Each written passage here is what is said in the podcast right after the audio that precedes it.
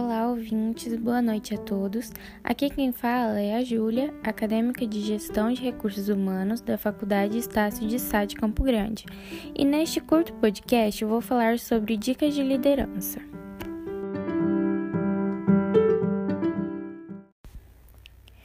Irei apresentar a minha percepção de liderança na prática, pois tenho um ano nesta empresa que estou.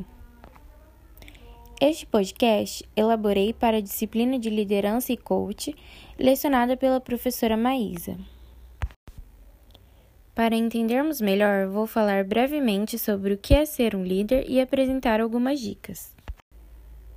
Ser líder é ter a capacidade de influenciar pessoas e direcioná-las a um objetivo em comum.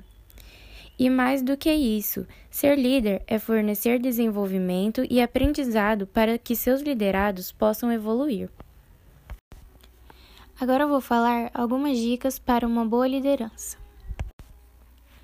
É importante definir e deixar claro um objetivo, comunicar-se com a equipe, deixar claro o que é esperado, passar qual ou quais são as prioridades, saber resolver juntos os problemas e as dificuldades, desenvolver a equipe de forma singular, estar sempre atento em como está o resultado de sua equipe, ensinar e promover conhecimento.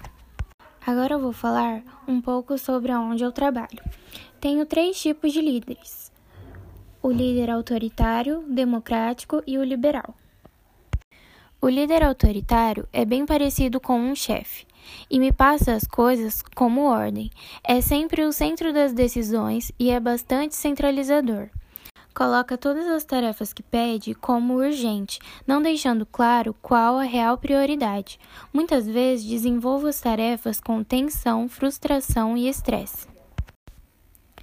O líder democrático está sempre me dando dicas e me incentivando a participar. Pergunta a minha opinião e minhas sugestões. Me passa feedbacks auxiliando para que haja desenvolvimento e melhora nas minhas atividades. O líder liberal primeiro me ensinou como funcionavam as coisas, mas com o passar do tempo me deu liberdade de não ter a necessidade de prestar contas. Embora tenha o seu lado bom, que é o estímulo da autonomia, eu sinto falta e a necessidade de um acompanhamento em certas situações e decisões que precisam ser tomadas. Obrigada pela atenção, até uma próxima.